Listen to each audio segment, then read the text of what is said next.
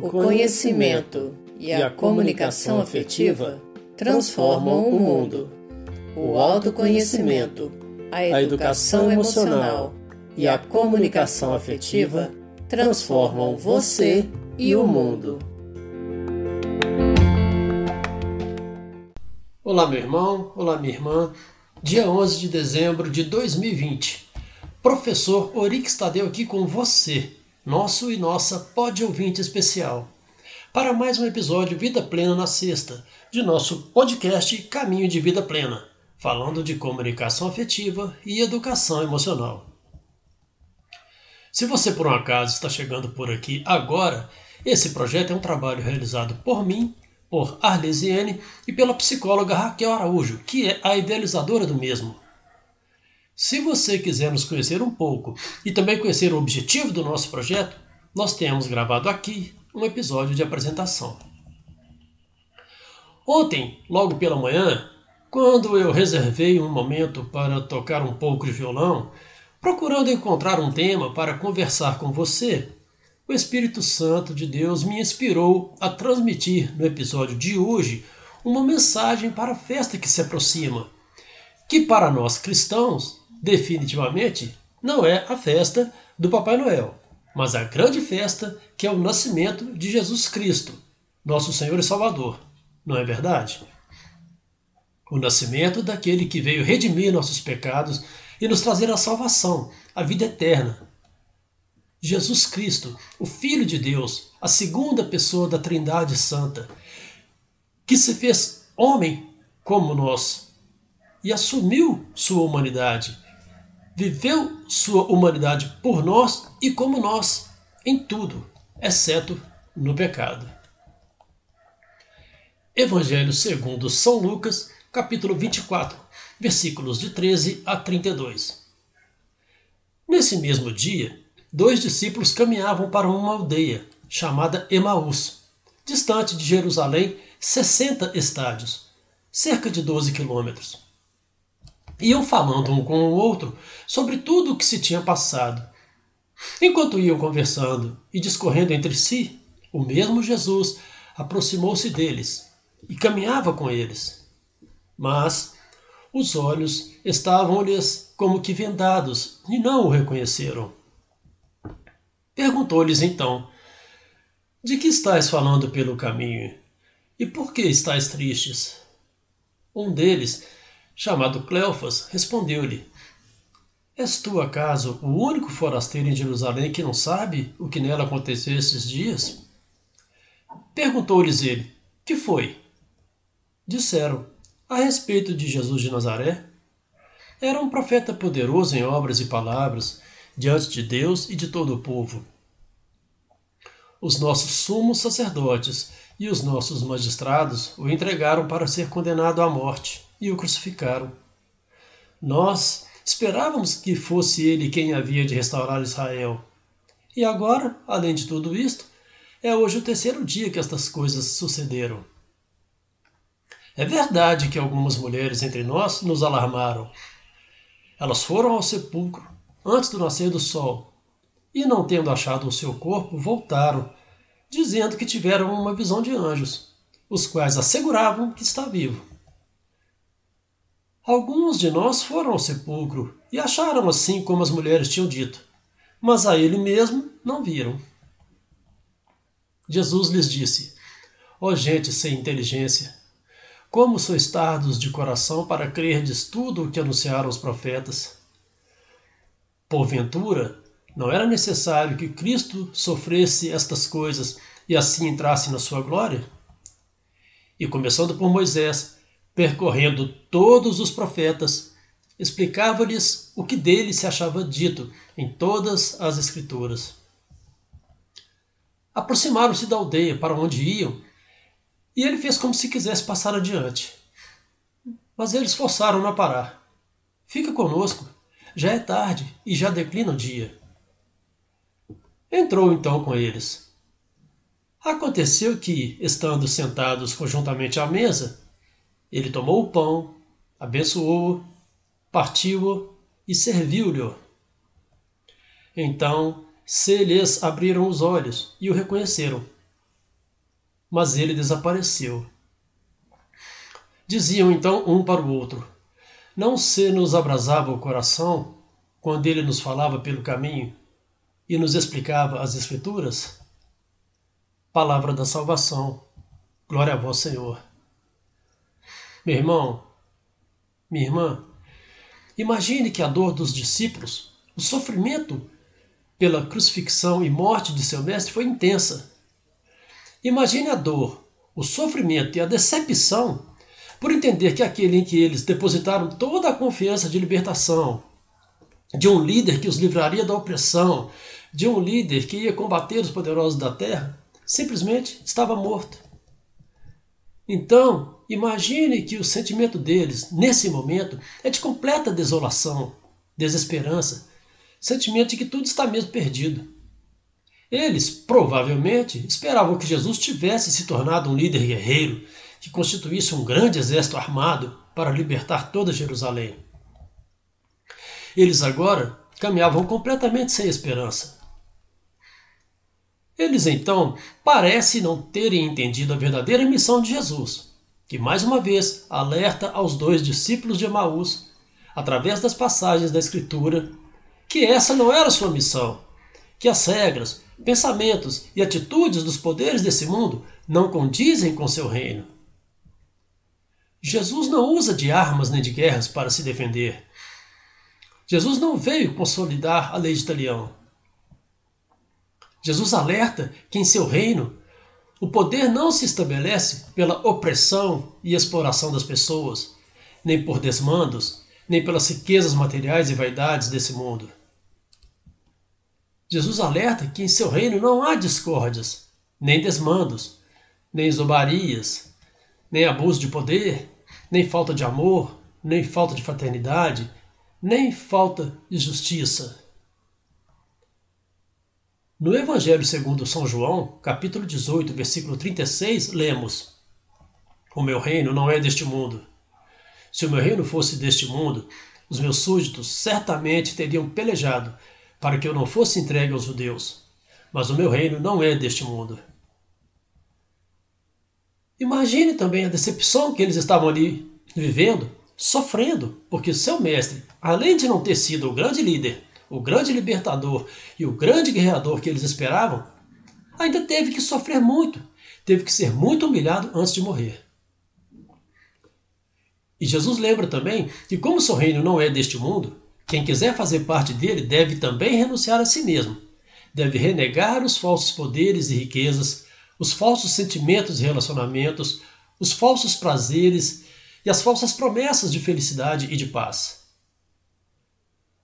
Jesus alerta que sua morte na cruz foi sinal de sua vitória e que, assim como ele, quem quiser ver sua própria vitória deve viver a verdade, pois ele foi rejeitado, foi humilhado e morto por causa da verdade. No Evangelho, segundo São Lucas, capítulo 9, versículo 22, lemos: É necessário que o filho do homem padeça muitas coisas, seja rejeitado pelos anciãos, pelos príncipes dos sacerdotes e pelos escribas. É necessário que seja levado à morte e que ressuscite ao terceiro dia. Imagine também que enquanto Jesus discorria e explicava a eles todas as passagens da Escritura que falavam a seu respeito, quanta educação emocional e comunicação afetiva lhes eram transmitidas com imensa paz, com imensa clareza e sabedoria. Tanto que a passagem nos relata que ao final os dois se entreolharam e disseram: Não se nos abrasava o coração quando ele nos falava pelo caminho e nos explicava as Escrituras? Meu irmão, minha irmã, quantas vezes nos vemos diante de nossos sofrimentos sem forças e sem esperança? Quantas vezes não conseguimos enxergar uma luz no fim do túnel, pois preferimos esperar soluções mágicas para nossos problemas? Quantas vezes nós ficamos, entre aspas, cegos diante de nossos problemas e usamos, entre aspas, armas que acabam se voltando contra nós mesmos e então nos sentimos decepcionados?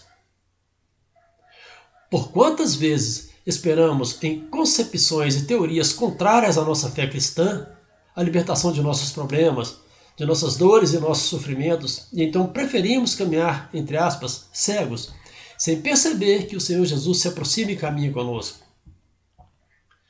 Meu irmão, minha irmã, o homem sábio, a mulher sábia, tem paciência, mesmo no sofrimento, e espera em Deus.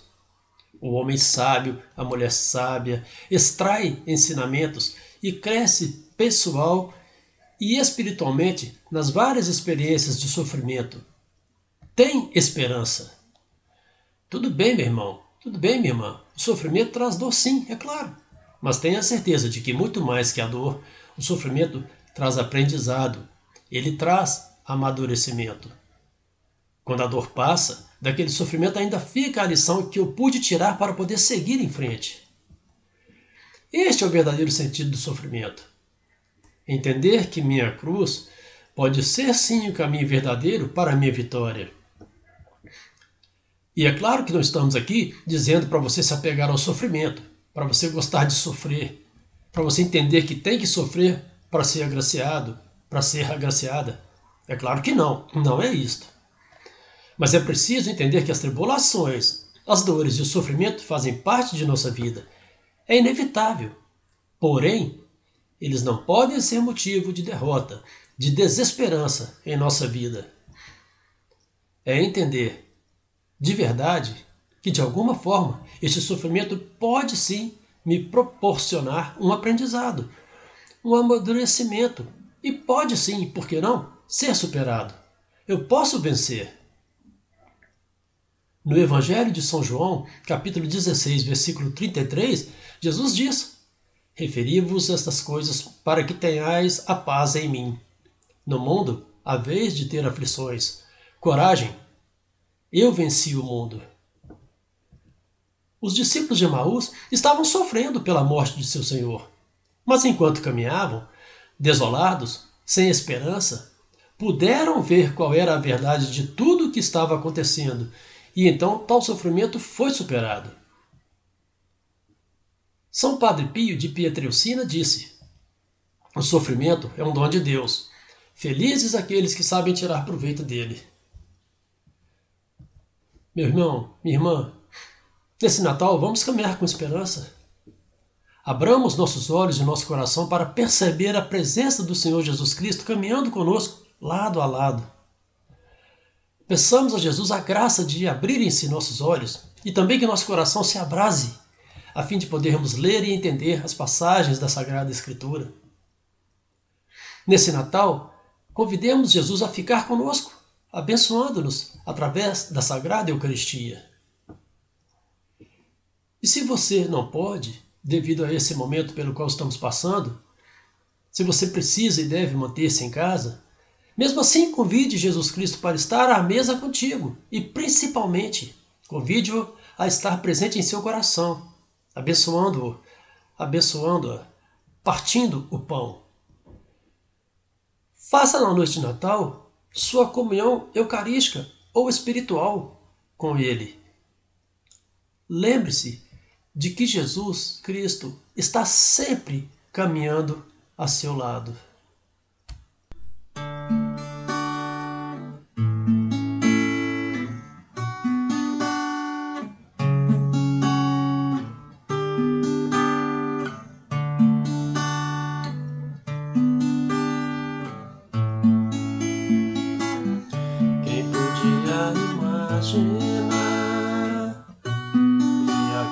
cruz.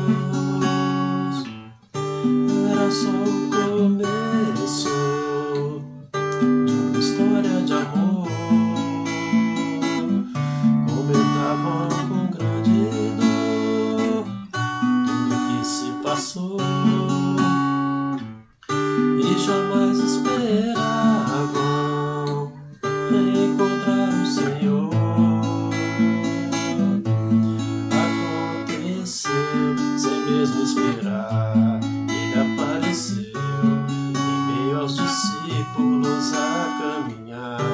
Falava de amor e o som de sua voz abraçava os seus corações.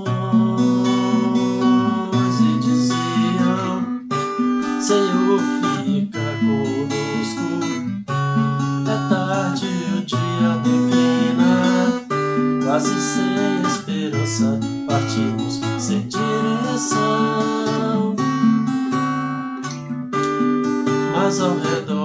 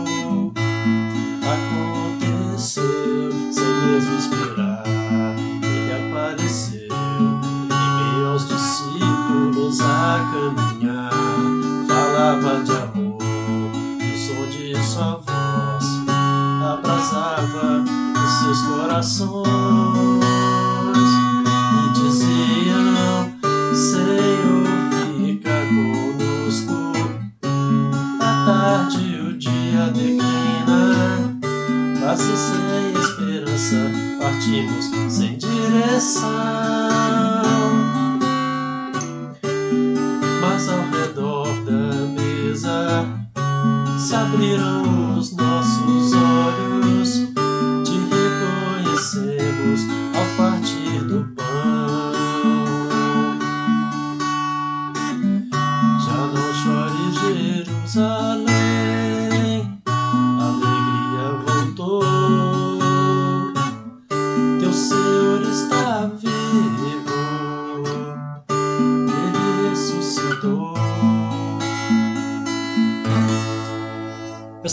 música é composição do grande cantor e compositor católico Valmir Alencar.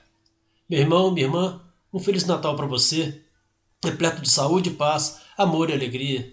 Deus nos abençoe, Nossa Senhora nos proteja. A alegria do Senhor é a nossa força.